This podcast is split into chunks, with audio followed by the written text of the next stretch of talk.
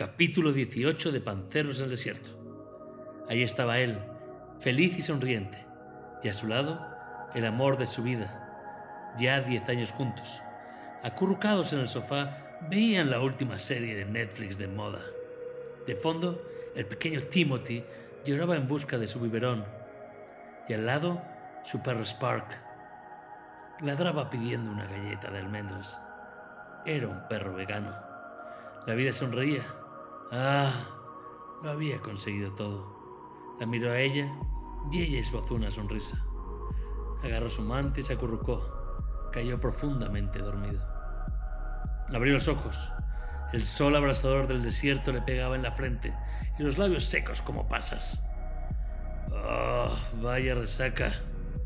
Era un maldito sueño. Al lado, tres desconocidos, los que le habían dado de beber el día anterior se hacían llamar los panceros. Tampoco se estaba tan mal aquí. ¡Empezamos!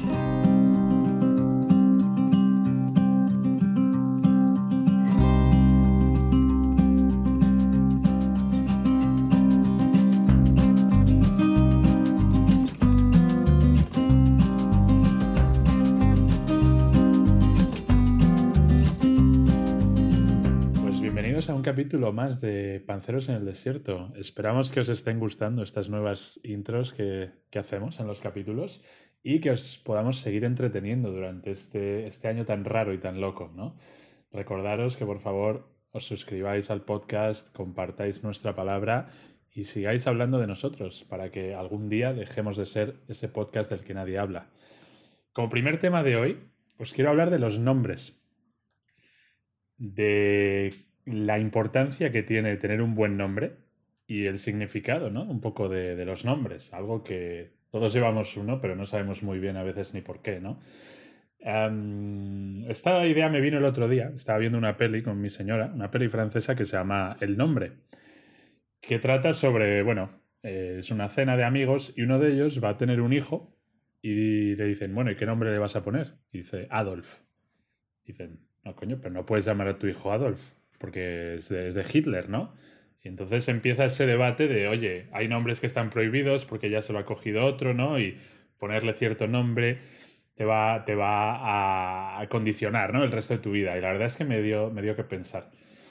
Además, eh, como dato curioso, esta peli eh, es una adaptación de una obra de teatro y el tío que escribió esta obra vivía en el mismo edificio que yo en París cuando yo escribí mi libro. Pero bueno, él se ve que le fue bastante mejor y yo estoy aquí haciendo un podcast. Em, pero bueno, entonces estuve hablando y pensando, vale, ¿y de dónde vienen los nombres? ¿no? Y la primera pregunta era, ¿cuándo empezamos a utilizar nombres propios?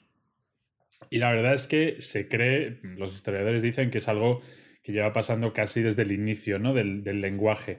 Eh, y la primera eh, muestra que hay del primer nombre escrito es en unas tablillas de arcilla eh, de la época sumeria, que son 3200, 3100 antes de Cristo, que eran unas tablillas donde se llevaban las cuentas del comercio, ¿no? Y entonces salen ahí tres nombres. Uno es del dueño de los esclavos, que se llamaba Gal Sal, y luego están sus dos esclavos en Pap X y Sukalgir. ¿Qué os parecen estos eh, primeros nombres de la humanidad? la verdad que. eh, PapX. O sea, me pregunto por qué puso los nombres. Si no existían nombres, ¿cómo pusieron los nombres, no? O sea. Sería de los ruidos que hacía cada uno. Los Hombre, tenían un, tenían un lenguaje, entonces, oye, pues. Pero para que veas que eh, Elon Musk hace poco le puso a su hijo un nombre que también era ah, como.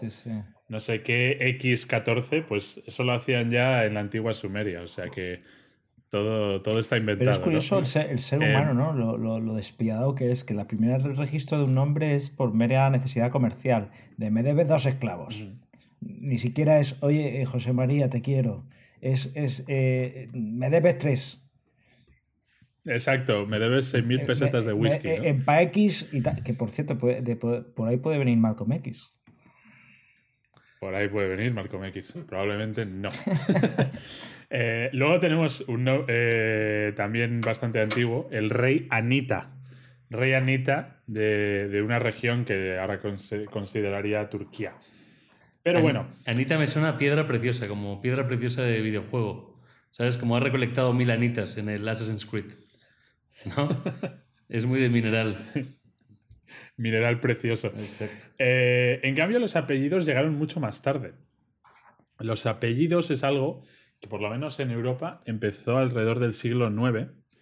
Y la teoría es que lo empezaron a utilizar los nobles, ¿no? las clases pudientes, porque era una manera de darle a tu, a tu descendencia ya como unos credenciales, ¿no? Es decir, oye, que tú no eres un cualquiera, tú eres el hijo de, ¿no? Eh, tú eres de esta familia. Y entonces así empezaron los nobles a ponerse apellidos y después eh, se empezó a, expandir en la gente que trabajaba para los nobles, muchas veces adoptaba el apellido de, de una variación del nombre de su, de su jefe o, de la, o del empleo de su jefe, ¿no? Y era como, Así poco a poco al final era, oye, necesitas un nombre porque si no, no eres nadie. Un, apellido, perdón. ¿Sabes lo increíble de ah. eso? Porque eh, eh, hablas de que eso fue como en el siglo IX, has dicho, ¿no?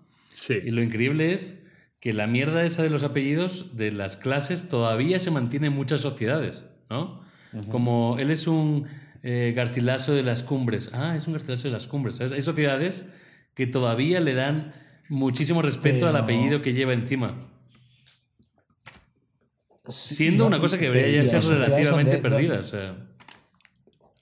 y hay sociedades donde eso es súper formal. Las castas indias van por apellido. También, peor aún, o sea, están mucho más claras. ¿eh? Al final es como todo, ¿no? en la evolución humana. Tú quieres transmitir eh, a tus hijos, pues, todo tu conocimiento, toda tu riqueza y todo lo que les puedas ayudar. Pues obviamente, si el nombre ayuda, eh, usémoslo, ¿no? pero una cosa curiosa es que los apellidos europeos tienen cuatro categorías principales en las que, digamos, se podrían englobar todo el tipo, todos los tipos de apellidos, ¿no?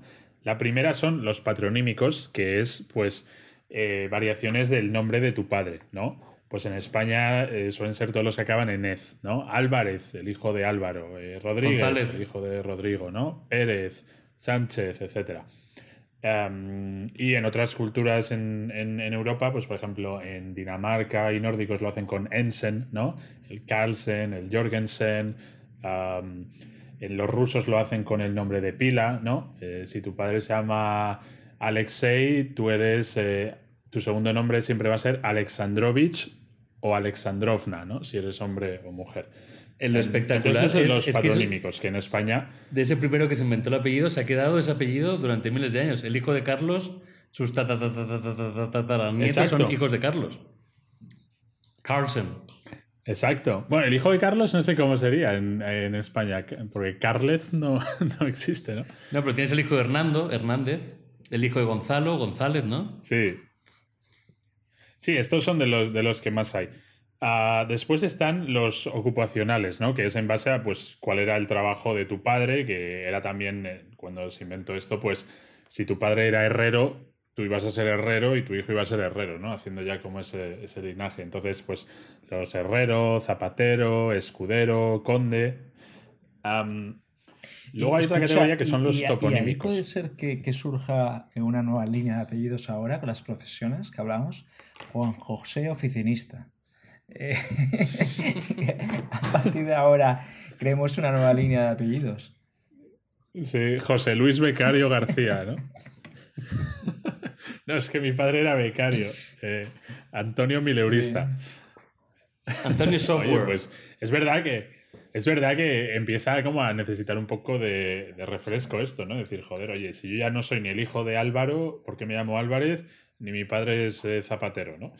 pero bueno, Luego estaban los toponímicos, que es en base a, la región de donde tú fueses o algún accidente geográfico de donde tú eras, ¿no? Pues los eh, Burgos, eh, Ávila, Linares, Morata, bueno, hay muchas zonas de España que, tienen ese, apellido.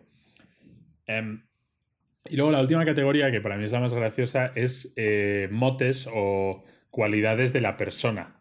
Y entonces, pues son todos los apellidos que tienen que ver como con adjetivos, pues eh, calvo, eh, gordillo, largo, hermoso, leal.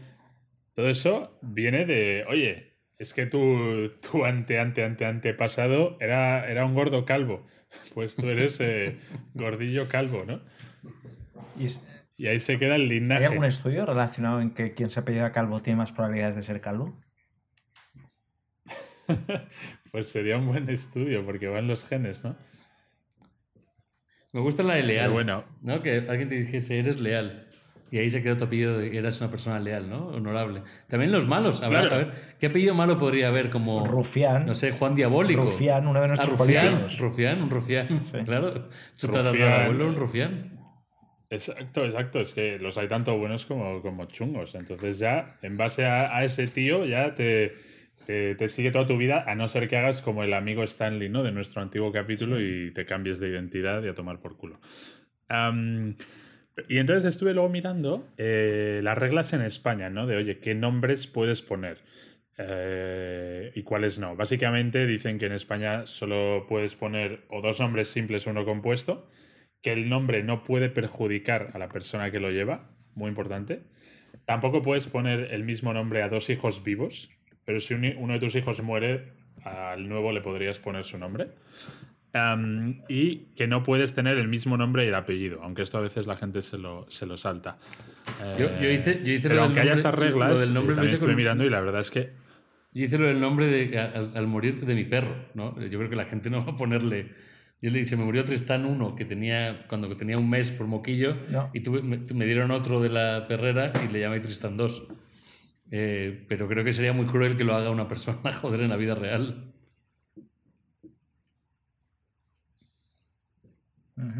Creando, creando una dinastía de perros, ¿no? Eh, Tristán 2, hijo de Tristán 1. Eh, acuérdate también luego lo de las modas de las series, ¿no? ¿Cuánta gente se ha pasado a llamar de repente Jon Snow o cosas así absurdas? O sea, las modas como ha influenciado los nombres. Exacto, exacto. Por eso digo que lo de que no pueda perjudicar a tu hijo, al final la gente se lo pasa un poco mm, por donde quiere. En Colombia, os eh, cuento una anécdota muy rápida. Eh, cuando vivía ahí, yo escuché un par de nombres que luego me explicaron que venían exactamente lo que estás contando. Entonces había uno que era Usnavi, Usnavi García. Y dices, Usnavi, Usnavi. Y claro, y, es de cuando hay entrada de norteamericanos que les gusta, anda, los barcos, no sé qué, que pone US Navy, Usnavi. Y, y conectado con eso, Onedólar, One Dollar. Sí, eso, en República Dominicana hay muchos Usnavis también. Y es eso, el nombre de, los barcos. Muy fuerte, ¿eh? En España, miré, y hay 30 eh, niñas eh, que se llaman Kalesi, como la de Juego de Tronos. Mm. Pero con su K-H-A-L-E-S-I, o sea, doble E. O sea, ridículo. Hay un tío que se llama Giovanni Hitler. hay gente que se llama Superman. Pamela Anderson. Un saludo, a todos, ¿no? ¿Eh? Sin discriminar. Sí, saludo a Giovanni Hitler y por supuesto a un caso que e-, recuerdo de la infancia que es Kevin Costner de Jesús. A Giovanni Hitler sí que no, no pusieron el debate de, de, la película que comentabas al principio, porque en el primero comentan sobre Adolf, que queda como un poco, ¿no? Adolfo, Adolf, pero este directamente le pusieron el apellido sin debate. Sí, sí, no, aquí fueron, fueron a joder directamente los padres. y, y, esto de. Entonces, el tema de por qué es tan importante los nombres, ¿no? Se ve mucho en el mundo del espectáculo, ¿no? Como sabéis, sobre todo lo, lo hacen mucho los músicos, ¿no? Se ponen nombres guays y tal para, pues, para molar más. Pero estoy mirando y pasa muchísimo también en Hollywood con actores que tú piensas que tienen un nombre relativamente normal y en realidad también se lo han cambiado. Entonces, invito a la, gente a que luego mire más, porque yo aquí os he recopilado unos pocos que me llamaron la atención, nada más. Por ejemplo, eh, el actor que ganó el Oscar, el último, Joaquín Phoenix, en realidad se llama Joaquín Rafael Bottom, que Bottom significa culo, ¿no? Entonces, claro, no es lo mismo darle el papel del Joker, ¿no? A un tío que se apellida Joaquín Culo que a Joaquín Phoenix, ¿no? Que es un animal mitológico que renace de sus cenizas. Igual se lo hubieran dado antes con Button. ¿Tú crees? Joaquín Culo habría, habría mucho más guasón, mucho más Joker. bueno, luego tengo otros como eh, el mayordomo de Batman, Michael Caine. En realidad se llama Maurice Micklewhite o el mítico eh, luchador de lucha libre, que tiene un nombre bastante, pues, afrancesado. Terrigin Bolete. Terrigin Bolet, en realidad, se cambió luego el nombre a Hulk Hogan, ¿no? Pues decidme que, que, suena, que, suena, que suena más chungo, ¿no? Para un tío mazado con bigote de motero y unos bíceps de, de metal, ¿no? Terrigin Bolet o Hulk Hogan. Terry Jim Bollet viene a la pista. Eh, y luego tenemos, eh, por ejemplo, a el mito, mito erótico Marilyn Monroe. En realidad se llamaba Norma Jean Mortensen, ¿no? Un nombre mucho menos atractivo. Entonces también te da a pensar, ¿habría llegado tan lejos llamándose así? ¿O Marilyn Monroe es parte del glamour, ¿no? Que le da, que le da el nombre. Lo que pasa es que se cambiaban el nombre antes, ¿no? O sea, nunca sabrían si Norma hubiese triunfado tanto como Marilyn. Sí, eh, suelen hacerlo cuando ya empiezan eso a hacer más Ah. castings, a hacer más papeles, dice, oye, que esto va en serio, me cambio el nombre, ¿no? Y luego hay dos casos que me hicieron mucha gracia porque son, te has cambiado el nombre porque tu nombre original ya, ya lo tiene un famoso, ¿no? Ya está pillado. Entonces, hay un, hay un actor, que tampoco es muy conocido, no le sirvió mucho el cambio, que se llama Albert Brooks, pero ese es su nombre cambiado, su nombre original es Albert, Albert Einstein. Ah, Hombre, es que vivir al nivel de un Albert Einstein es una barra muy alta, ¿eh? Luego, luego con todo respeto, como, como te quedes eh, pues ahí de oficinista, ¿eh? Como nosotros, pues imagínate. Exacto. Alberto, oficinista luego- Einstein. Un actor que nos Eh, gusta mucho. Albert Einstein, eh, a ver, ¿sabes sumar en Excel? No. Pero, pero sé actuar. Y luego un actor que nos gusta mucho a los panceros, el de la pelista de Birdman, Michael Keaton, Mucho, me encanta. en realidad se llama Michael Douglas. Pero como Ah, ya había ostras. el otro Michael Douglas famoso, que es un poco más mayor que él, dijo, hostia, no puedo, tío. Te tienes que cambiar tu nombre porque hay uno más famoso que tú. Es como tu, tu enemigo, ¿no? Tu alter ego. Sí, sí, sí. El verdadero Michael Douglas. Exacto. El, el Michael Douglas bueno, ¿no? Eh, supongo que eso también, Cristiano Ronaldo con Ronaldo ahí, pues, oye, ¿de qué Ronaldo hablamos? ¿Del bueno o del de El ahora? gordo. Eh, ¿El gordo o del de ahora? Ahí, que- ahí, ahí quedó, ahí quedó denostado el principal, porque acabaron llamando Ronaldo el Gordo. Y es más, su apellido evolucionó como los apellidos antiguos, como lo de Ronaldo el Calvo, Ronaldo el Gordo, ¿no? Perdiendo fama ante el nuevo Ronaldo. Claro. Exacto, sí. Y luego, por ejemplo, está el actor este super cocainómano, Charlie Sheen, que en realidad se llama Carlos Estevez. Y entonces estuve pensando, que igual puede que suene un poco snob, ¿no? Pero para- yo siempre he pensado que los nombres en inglés suenan como más guays que los nombres en español, ¿no? Tienen ese rollo que dices, wow, esto es cool, ¿no? Y, y estaba pensando si habrían eh, triunfado esta gente con nombres españoles. Entonces os quiero hacer un juego donde os digo el nombre de un famoso en español y me tenéis que decir qué famoso es en inglés, ¿vale? Ok. Vale. Pero lo vas a traducir literalmente entonces. Exacto. Entonces, si os digo Miguel Campoviejo, Gary Oldman. Michael Oldfield. Michael Hop. Mike Oldfield. Mike Oldfield, eh, exacto. Eh, si os digo Es- Estevitan Maravilla. ¿Perdón? Estevitan Maravilla. Yo qué sé. Nada, Stevie Wonder. ¿rendís? Stevie Wonder. Stevie Wonder. Ese, Otro Stevie punto Wonder. para Mo. Muy bien. ¿Se te da bien esto? Este, Mo? este es fácil, ¿eh? Guillermo Herrero. Pues William Blacksmith, pero. No. ¿No? Will, Sí. Will Smith, casi. Ah, Will Smith. Bueno, Guille, Guille Herrero, Will Smith. Eh, Nicolasa Niño Hombre.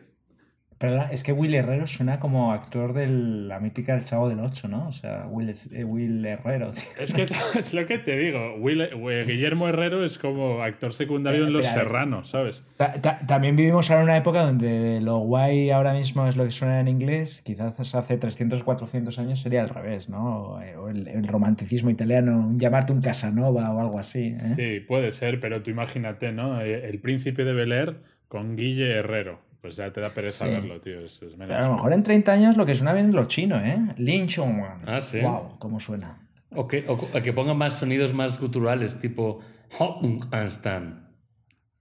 O sea, que volvemos un poco a, la cultura sumeria. Exacto, que sea mucho más sumerio. Y te llames, vaya, sea, más gutural, más sonidos como, como sonidos de viejo. todo, volverá, pero, pero bueno, no, no, os escaquéis que no me habéis contestado este último que os dije. Nicolasa, niño hombre. ¿Nada? Nicole Kidman. Nicole Kidman. Ah, qué grande, muy buena, eh. Gusto, man. Grande, tío.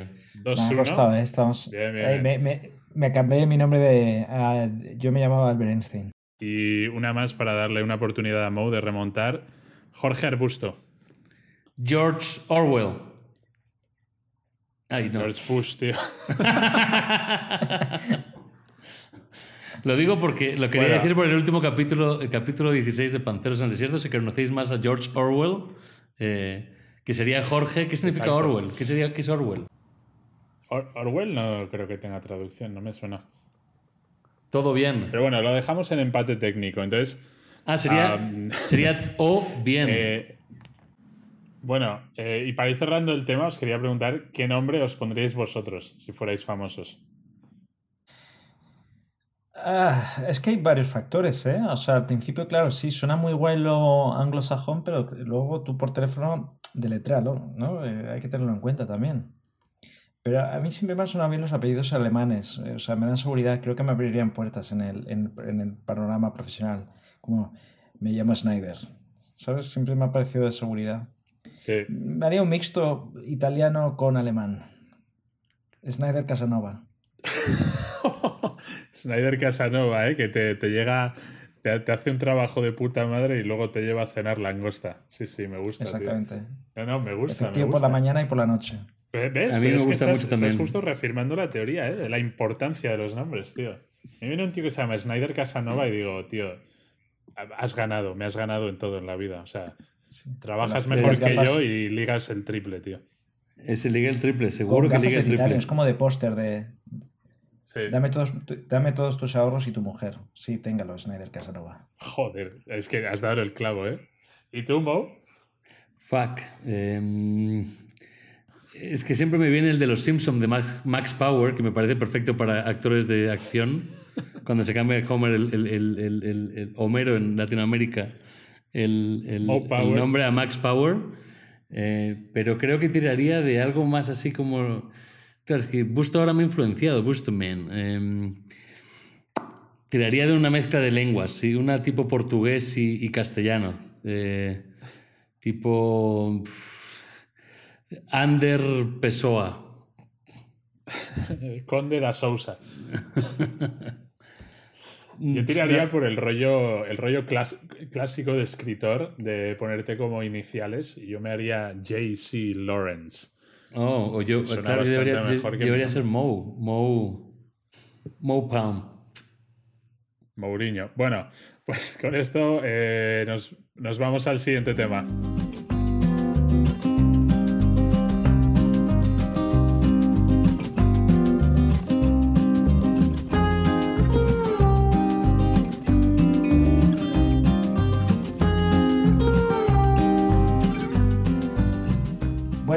Pues, eh, joder, después de lo de los nombres, yo voy con otro tema que tenía, os tengo que confesar, muchas ganas desde hace tiempo. Se me ocurrió corriendo un día y dije, tengo que hablar de esto con los panceros. ¿eh? No, sé si os ha pasado alguna vez que estás con ese momento eureka y dices, este tema lo tengo que sacar. Mm.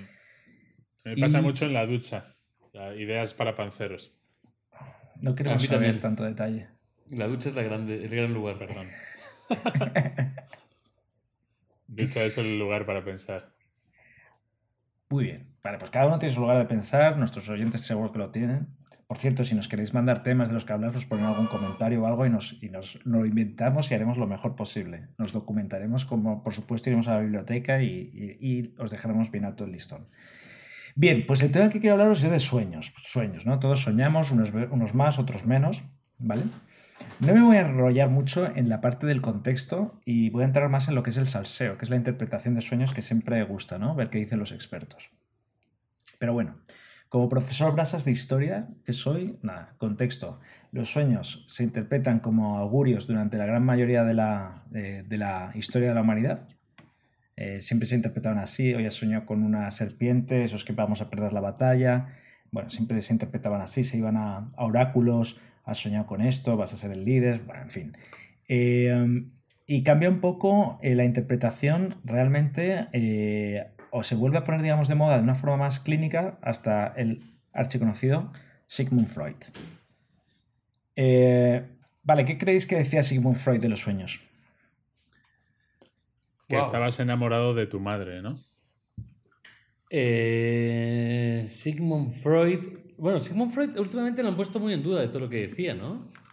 Entonces, pues sería que era pues, ligado a tu personalidad, que soñabas con tu personalidad. Bueno, él sí, vale, pero para concretarlo un poco más, ¿vale? Él lo que decía era que eran cosas que anhelábamos. Por ejemplo, si tú soñabas. Era una mezcla de algo que anhelas y la autocensura, ¿vale? Y él decía, si eres pequeño, tienes menos autocensura, ¿vale? Por ejemplo, si sueñas que eres una niña y quieres golosinas, es que quieres golosinas no, entra tanto el tema de autocensura. Cuando te vuelves adulto y tienes esos choques entre lo emocional y lo racional, empiezas a tener más autocensura. Y si sueñas con temas de asesinatos, cosas sexuales muy bizarras, es que realmente lo quieres, pero te, autocensuras, ¿no? Y está esa lucha entre uno y como que te reprimes, ¿no? a mí, a mí me pasó eso. Que leí el otro día. Sí, dale, Una cosa que leí el otro día decían que nunca sueñas con pantallas. En tus sueños nunca está el teléfono móvil o una televisión o algo así, porque el cerebro como que no puede recrear eso en sueños, no recrea pantallas por una movida de, cognitiva o no sé qué. Me pareció muy curioso y pensé y dije, joder, es verdad, estás todo el día con el móvil y nunca aparece un móvil en tus sueños. Por lo menos a mí. Sí. ¿Y a mí, tú comentabas algo? A mí me pasaba que lo que estaba comentando es que me pasa muy a menudo. Bueno, me pasaba cuando estoy de dieta que sueño con comer cosas de azúcar y guarradas, o sea, de autocensura total. He dejado de comer carbohidratos y sueñas con comer carbohidratos a morir. Esos días que me pongo en forma. Sueñas con unas chuletitas, ¿eh? Mmm, chuletitas. Por eso veo vídeos de chuletas también. bueno, sigamos con la lección de profesor Busterman. Y la lección concluye, bueno, ya sabéis que la fase donde uno sueña es que son cuestión de minutos o casi segundos, que a veces las historias que nos montamos son brutales. En esa fase REM, como el grupo de música, Rapid Eye Movement, movimiento rápido de ojos, y es ahí donde se consolida la memoria corto plazo en el largo plazo. Por eso normalmente soñamos con experiencias que han ocurrido ese día o recientemente. ¿Vale? Si estás estresado con el trabajo, con algo que ha pasado, pues suelen ser cosas eh, recientes. Eh, bueno, y eso es todo en cuanto a la, lección un poco más, más brasas. Y lo que he tratado de hacer ahora es de, mm, os voy a dar una asesoría, eh, digamos, eh, psicoanalítica gratuita, pero a cambio de algo, ¿vale? Yo os voy a decir sueños típicos y vosotros me tenéis que decir si lo habéis tenido o no, y en base a eso yo os cuento qué significa, pero no os voy a decir este contenido gratis. El oráculo, ¿cuál es el precio a pagar? Simplemente la verdad. Perfecto. Muy bien. Por cierto, otra cosa que decías tú de las pantallas que a mí me pasa es que siempre soñamos en tercera persona, ¿verdad? Siempre soñamos en tercera persona. Sí, ahora que lo dices, sí. Bueno, es, no, es curioso. no sé. Vale, sueño tipo número uno que pasa a menudo. Eh, caída al vacío, incluso que te despiertas sudando y asustado, que te, caes, vamos, que, te, levantas alarmado muchas veces, porque es que, que te golpeas y te, vas a morir y te despiertas. ¿Habéis tenido o tenéis sueños de este tipo? Sí, mucho, pero esto no es un sueño, ¿no? Es más como un reflejo ahí de, de que tu cuerpo dice, uy, que me, que me muero. A ver, hay dos cosas. Está eso que es que, de repente mueves los pies, que, te da como ese espasmo, que eso creo que es algo relacionado con el sentido del equilibrio. Bueno, no, no, no lo sé. Pero es ese espasmo que estás en el duerme vela y luego ya soñar que te caes por un hueco, por un agujero. Ah, sí, sí. Eso también hemos tenido. ¿Vale? ¿Y tú, Mo? Sí, muchas veces, tío. O sea, varias veces muchísimas veces. O sea, esa sensación de caída al vacío, tipo Inception, de, despertarse, O sea, muchas. También en momentos como claves, como que, como que te viene un balón a la cara o alguna cosa de esas. Sí. Mm. Pero la del agujero, centraos ahí. ¿Y qué creéis que significa? Venga, los dos lo habéis tenido. Eh, Llorens, tú, venga, ¿qué crees que significa esto? Significa que tienes un vacío en tu vida. Por ello, y por eso caes por ese agujero de gusano.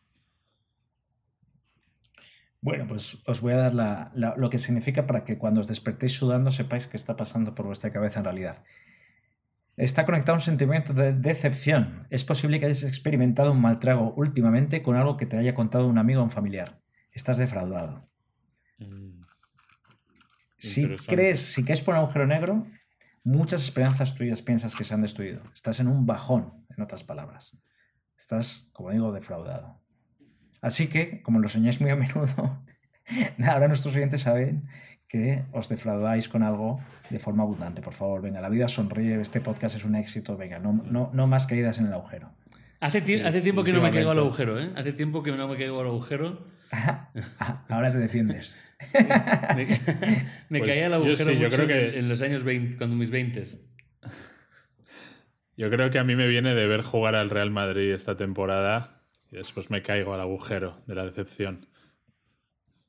Sí, Puede ser. Entonces todos tenemos un agujero muy grande. Vale, en las siguientes, más en el plano sentimental, eh, soñar con eh, cuernos, ¿no? Que te engañan. Eh, no que engañas tú, sino que te engañan, ¿vale? Para clarificarlo. Oyentes lo han soñado, panceros lo han soñado. Yo no. Sí, yo, yo lo he soñado un par de veces y me acuerdo de, levantarme cabreado y despertar a mi mujer y decirle, oye, ¿qué, qué pasa? ¿Qué, ¿Qué has hecho? ¿Sabes? Y ella también, a ella alguna vez le ha pasado lo mismo. De, luego te regañan, tío.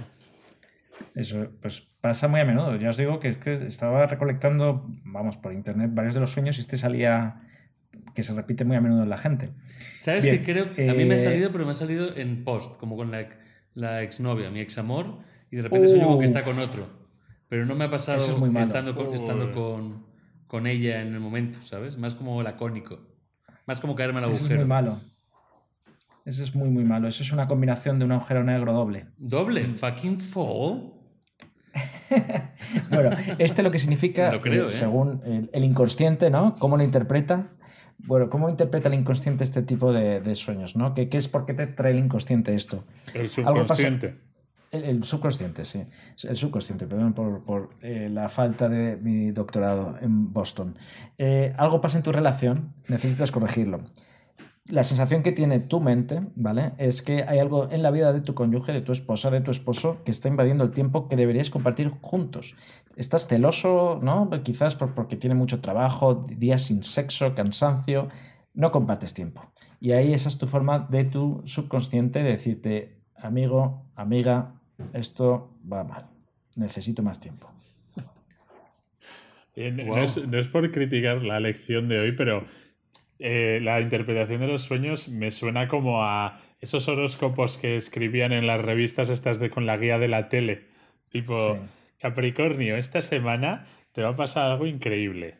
Vas a superar esas decepciones que tenías en el pasado. A ver, Pep, que necesites más tiempo con tu novia no significa que no tengas razón Freud, ¿eh? Claro. Claro, ¿qué, forma de criticar el contenido eh, cuando eres un tipo que te caes continuamente en un agujero negro y encima sueñas con cuernos? Pues oye, no será el contenido, algo tendrás que ver. Mucha reflexión. Es que, es que esto de los sueños tiene mucho de verdad. Hay gente que sueña, por ejemplo, que tiene reiterados sueños con, robos, eh, con ansiedad, incluso sonambulismo. Yo conozco casos. Y, eso puede ser, y según dicen los estudios, es simplemente, oye, has tenido un episodio que ha pasado esto y tú, y tú no, no lo tienes superado. Fue una situación muy estresante. Mm. ¿Vale? Yo tengo que decir, tengo que decir que, eh, vale, el siguiente es un poco más positivo. Con yo creo que una vez con esto. Tengo que decir, siguiendo con lo de Pep, que, que, yo muchas veces busco tonterías de sueños como he soñado con mariposas y busco a modo horóscopo, ¿eh? O sea, fuera del freudismo, busco a modo horóscopo qué señal significa eso. Y dice, vienen momentos de abundancia. Yo lo uso modo horóscopo también, ¿eh? O sea, y sabiendo que es un horóscopo Como, como se usaba antes, como se usaba antes, como augurios, ¿eh? Eh, sí, y aún, aún hay muchas culturas. ¿eh? No quiero entrar en la parte de brasas, pero aún hay muchas culturas que lo ven en modo horóscopo. Mm. Este modo es más interpretación basada en qué, preocupa ahí en el subconsciente que no, que no, que te da vueltas, pero no lo quieres sacar pues, por vergüenza o no lo quieres sacar por, porque realmente pues, está ahí enterrado y el sueño es una forma de comunicarlo. ¿vale? Esto es, esto es lo, que, lo que dicen estos psicólogos. Eh, este a mí me ha pasado una vez, yo creo que de pequeño, eh, que es el de volar. Sí. Pasa poco, pero mola cuando pasa. Me ha pasado poquísimo. Me hace muchísimo que no me pasa. Seguro que es algo bueno ahora. Sí, es algo bueno. Por eso no nos pasa. macho. Es, el, el, significado de la euforia. Eh, que has superado algo que tenías, imagínate, pues que yo que sé, tenías ese examen ahí dándote vueltas continuamente y lo sacaste adelante, te hacía la vida más dura y lo sacaste adelante, esa sensación de poder alcanzar metas más altas, como ves tampoco se curva mucho la, metáfora. Eh, yo, yo normalmente, por cierto, con esto de los exámenes suelo pensar ya, pasados unos años, que la carrera de repente me queda una, una asignatura o algo así, o sea, lo contrario a volar, ¿no? Yo me, autoflagelo. A mí me pasa... según nos hacemos mayores... Eh, somos, más de, somos más de caer en el agujero que de volar, ¿eh? Sí, mucha, frustración veo. Mucho agujero, es verdad. Y mucho examen sin terminar. Yo me despierto sudando por, muchas veces. Hace, hace, hará como un año que no me pasa, pero de que no he acabado la carrera, no he acabado la carrera, no he acabado la carrera, ¿qué hago aquí? Ah, ah, y luego despiertas y espera, tranquilo, estás trabajando, tienes un trabajo desde hace como 10 años y dices, ah, pero se queda ahí un... Yo creo que es por lo que el sufrimiento que pasaste en el pasado mi análisis freudiano es que fue tanto sufrimiento que se queda como una parte de ti en el subconsciente guardadita ahí. Sí, un, un estrés postraumático, estar jugando al mus en la facultad, vamos. Oye, fijaos, aquí dicen, solo para cerrar testa de volar, que depende de cómo muevas los brazos, si los agitas o los abres, también dice rasgos de tu personalidad. Por ejemplo, si los abres, eres una persona amable y generosa, abierta al cambio. Si en cambio los aleteas como si estuvieras nadando, eh, no estás satisfecho, pero tienes deseos de libertad e independencia. Sigues ahí en casa de los papás, pero quieres ya salir. Así que aletea tus brazos cuando hueles. A mí me pasó en esa misma línea, en vida real, una vez fui a saltar de puenting, ¿no? Y te graban un vídeo. Y en el vídeo normalmente la gente abre los brazos como en, modo vuelo eh, abierto, solidario y abierto al cambio, ¿no? Como modo águila, ¿no? Video schools. En cambio, mi vídeo salió con el aleteo de pájaro gurrullero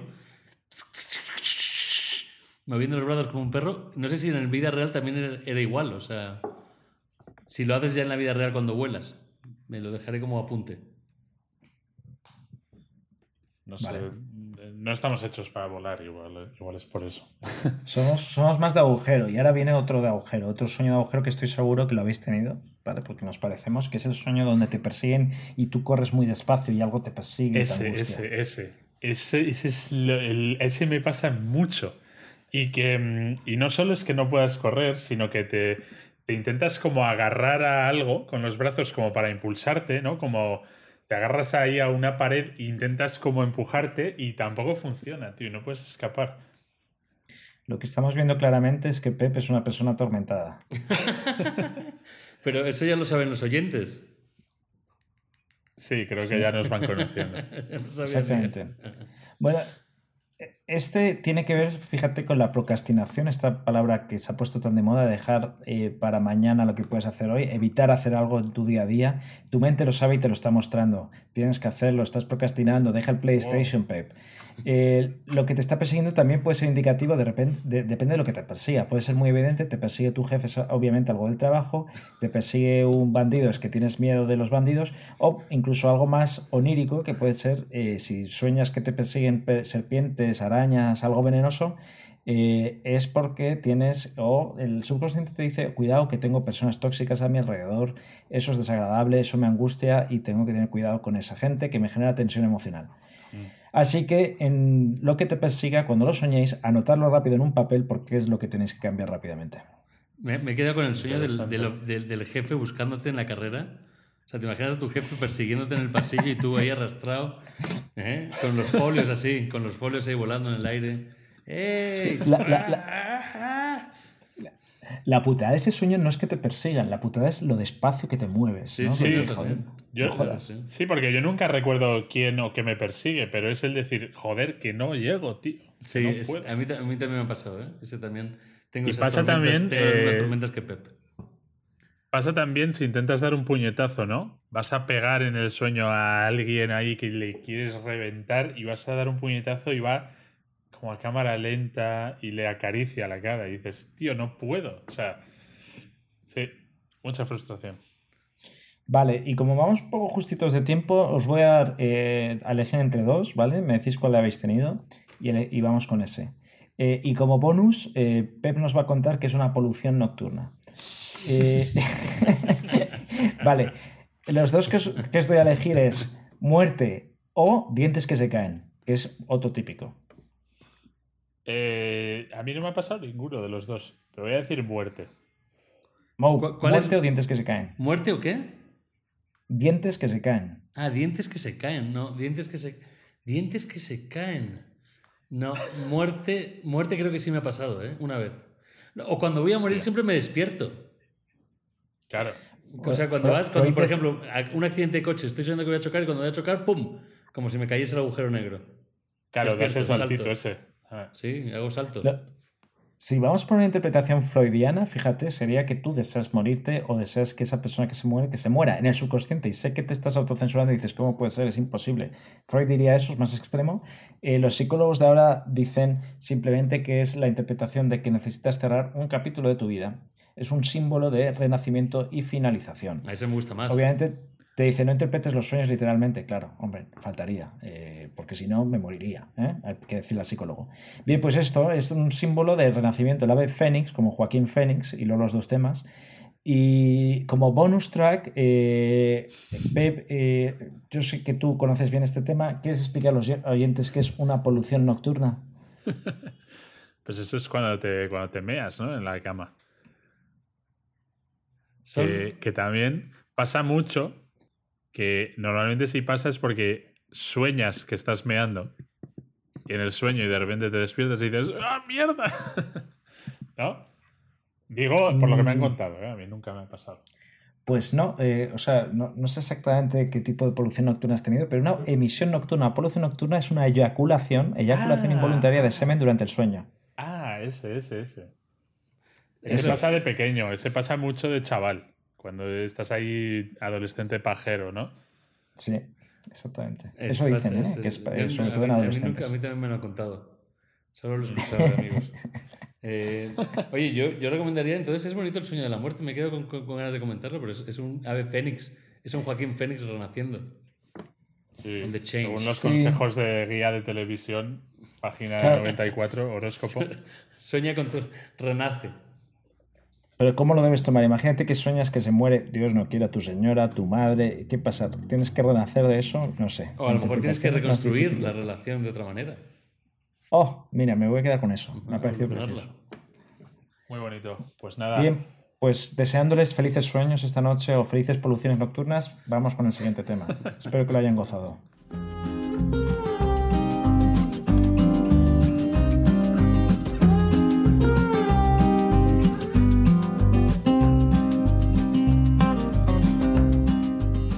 Yo quiero hablar hoy de un tema que, no sé, en estos días de pandemia he empezado a echar de menos.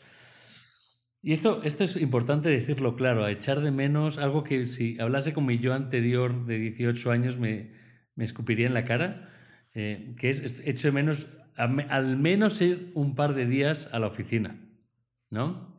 A, a nuestra jungla de cristal, un par de días, ¿no? Ver a la gente, movernos en, esa- en ese mundo, en esa jungla animal, en esa fauna de cristal.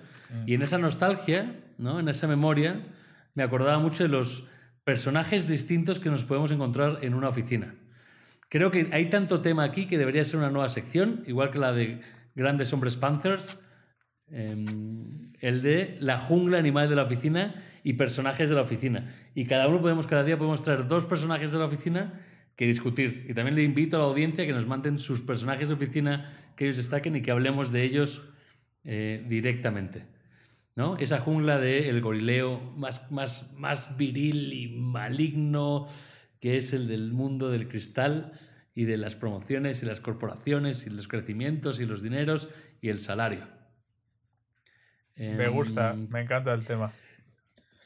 Me mola el tema porque No, me lo imagino muy National Geographic. Muy, mas- muy National Geographic como los animales, ¿no? De Sir David Attenborough. Y, y ir comentando cómo se aparean, cómo viven, cómo comen, cómo depredan. Sí. Además, Moe, es verdad Exacto. que Moe es, eh, es muy animal de oficina. Ya, luego explicaremos qué tipo de animal es, pero ahí lo dejo. Es- Yo, yo soy un animal de oficina y es verdad, enorme. Ahí hablamos con el de 18 años, pero lo vamos a dejar justo cuando acabemos esta sección ya en su día.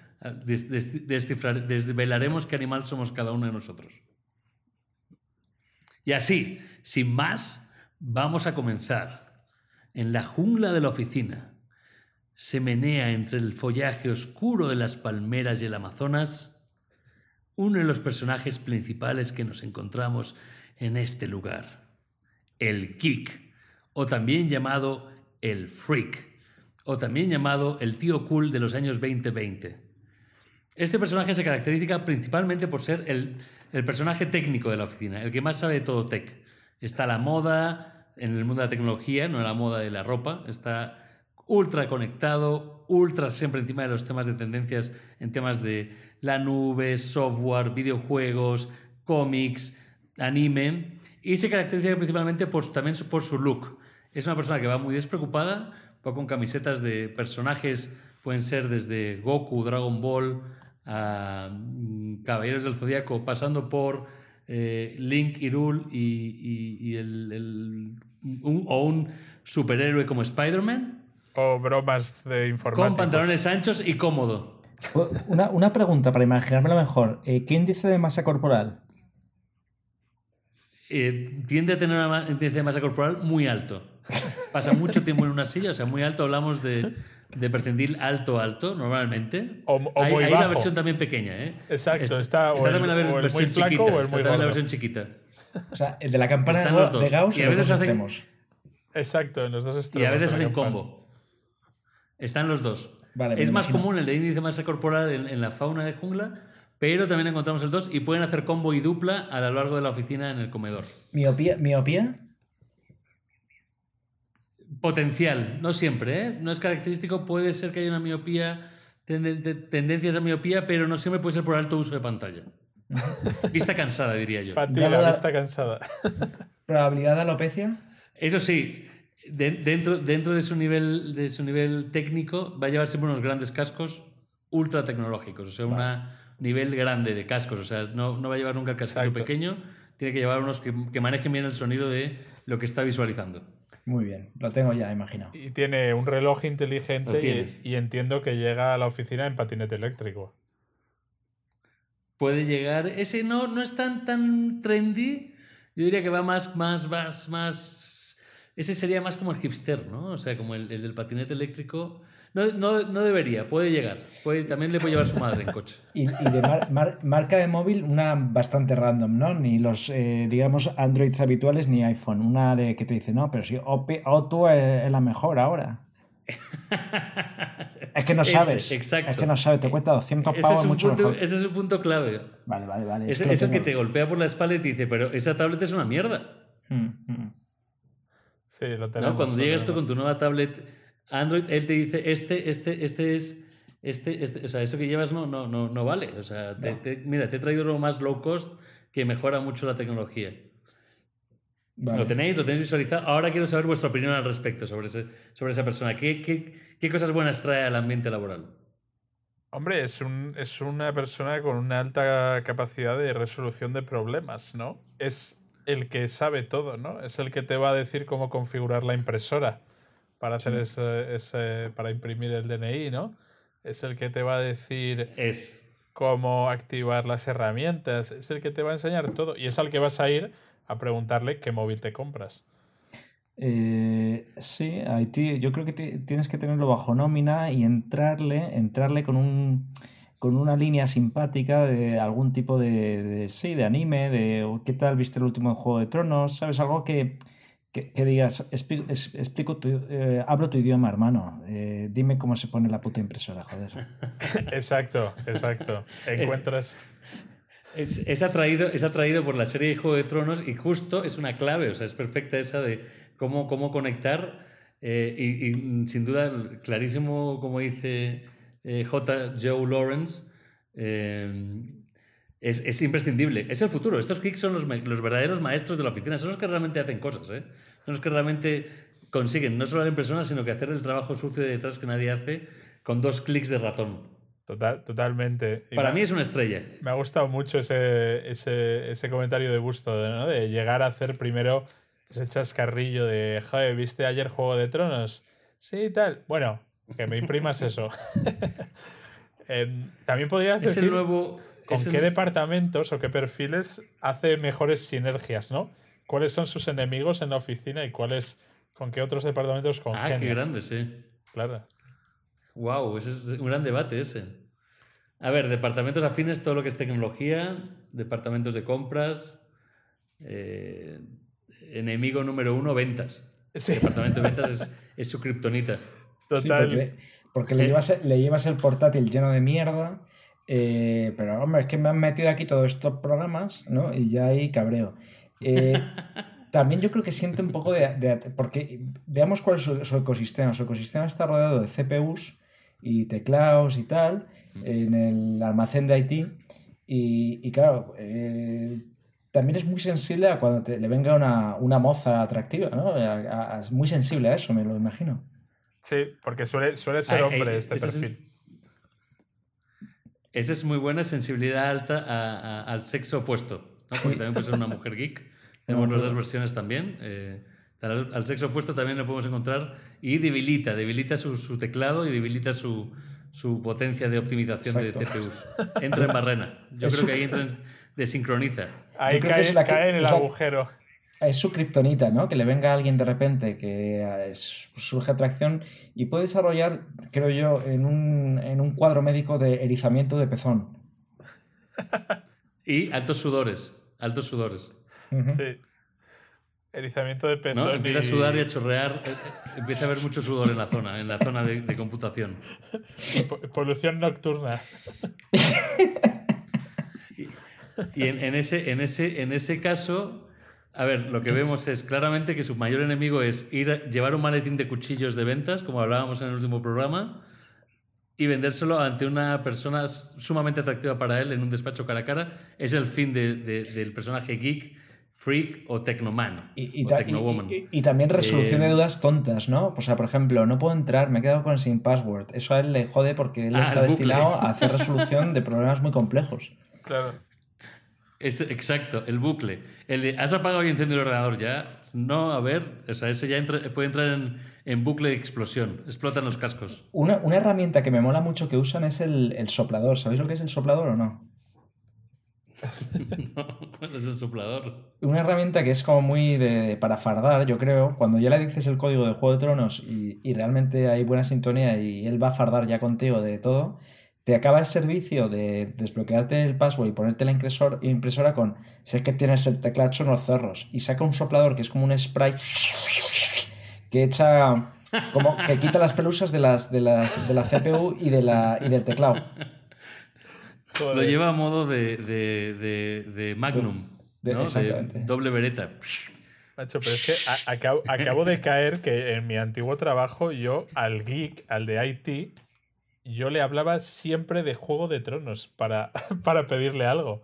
De hecho, yo le llegaba y le decía, Valar Morgulis. y él me decía, Valar, Valar Dojaeris. Digo, bueno, hala, eh, imprímeme esto.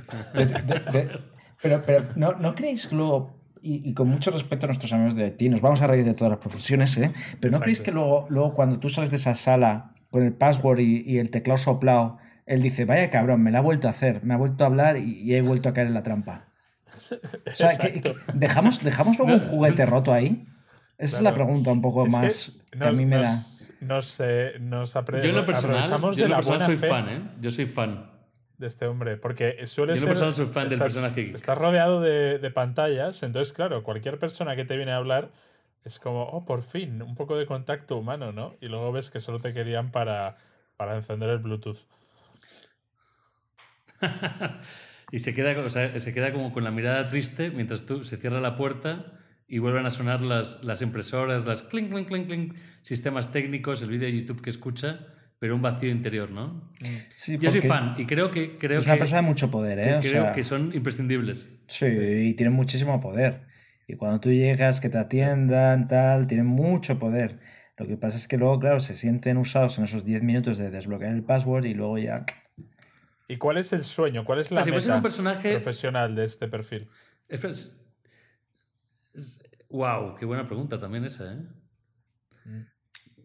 Qué buena pregunta. Yo creo, yo diría que es el que estás- estás reconocimiento, ahí- ¿no? Eh, Yo- estar todo el día arreglando, arreglando errores absurdos y vive pensando, quiero que un día nos ataquen unos hackers, ¿no? Y yo llegar y delante de- del que me gusta o la que me gusta, poner el código y que vean eh, cómo resuelvo los problemas serios, ¿no?